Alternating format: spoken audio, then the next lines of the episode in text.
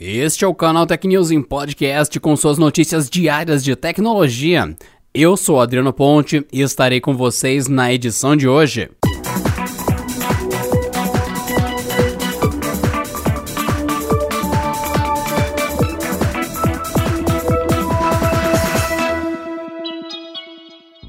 Os funcionários dos Correios confirmaram nesta sexta-feira a greve que vinha se desenhando durante a semana. Com isso, lideranças dos trabalhadores da empresa marcaram o início da paralisação na próxima terça-feira, 4 de agosto. Sindicatos representantes dos empregados pela estatal estão insatisfeitos com o pacote de medidas propostas para reduzir gastos e que, se aprovado, vai alterar uma série de benefícios existentes para a categoria, além de eliminar o reajuste salarial anual. As medidas sugeridas pela diretoria da estatal incluem reduzir bônus de férias, diminuir o adicional noturno, extinguir o popular Vale Peru, um ticket de alimentação no valor de mil reais oferecido em dezembro, e alterações na licença maternidade. Segundo os Correios, as alterações propostas visam nivelar a categoria para se aproximar mais das regras da CLT. O pacote teria capacidade de gerar uma economia de mais de 600 milhões de reais ao ano. No entanto, na última quinta-feira, os funcionários dos Correios encaminharam um comunicado ao presidente da estatal, Floriano Peixoto. Eles adiantaram que a paralisação será por tempo indeterminado, aspas, por não terem suas reivindicações atendidas pela empresa na mesa de negociação.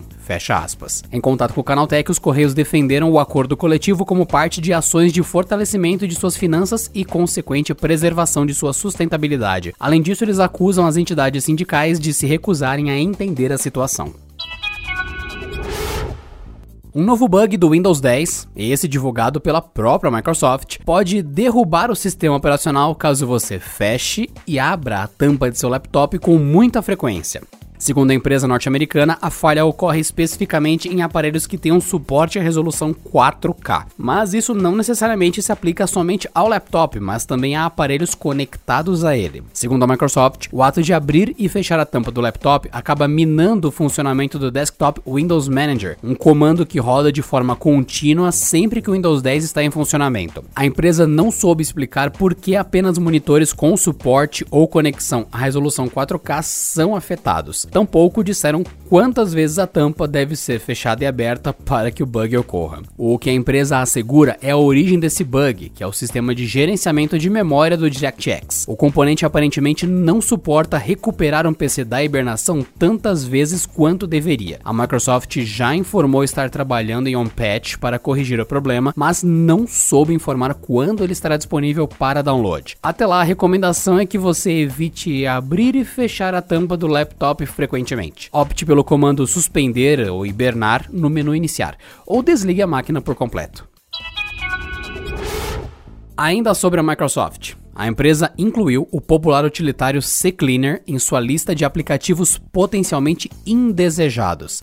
A classificação pode bloquear a instalação do limpador de disco e registro em computadores com o antivírus Microsoft Defender, que é padrão no Windows 10. O motivo apresentado foi de que o arquivo de instalação da ferramenta geralmente inclui outros programas no computador. A classificação do Microsoft Defender descreve apenas problemas com o instalador do CCleaner e não o programa propriamente dito. A página que lista o utilitário como indesejado destaca que os antivírus instalados com o programa desativam as proteções existentes, ou seja, o próprio Microsoft Defender. Em mensagem enviada à Canotech, a Avast, dona do aplicativo, se posicionou a respeito da classificação no antivírus. A companhia afirmou que está em processo de parceria com a Microsoft para entender as razões do CCleaner ter sido recentemente detectado como aplicativo potencialmente indesejado. A empresa acredita que a questão parece estar relacionada ao agrupamento e de se ter resolvido o problema para que esse tipo de ocorrência não aconteça de novo.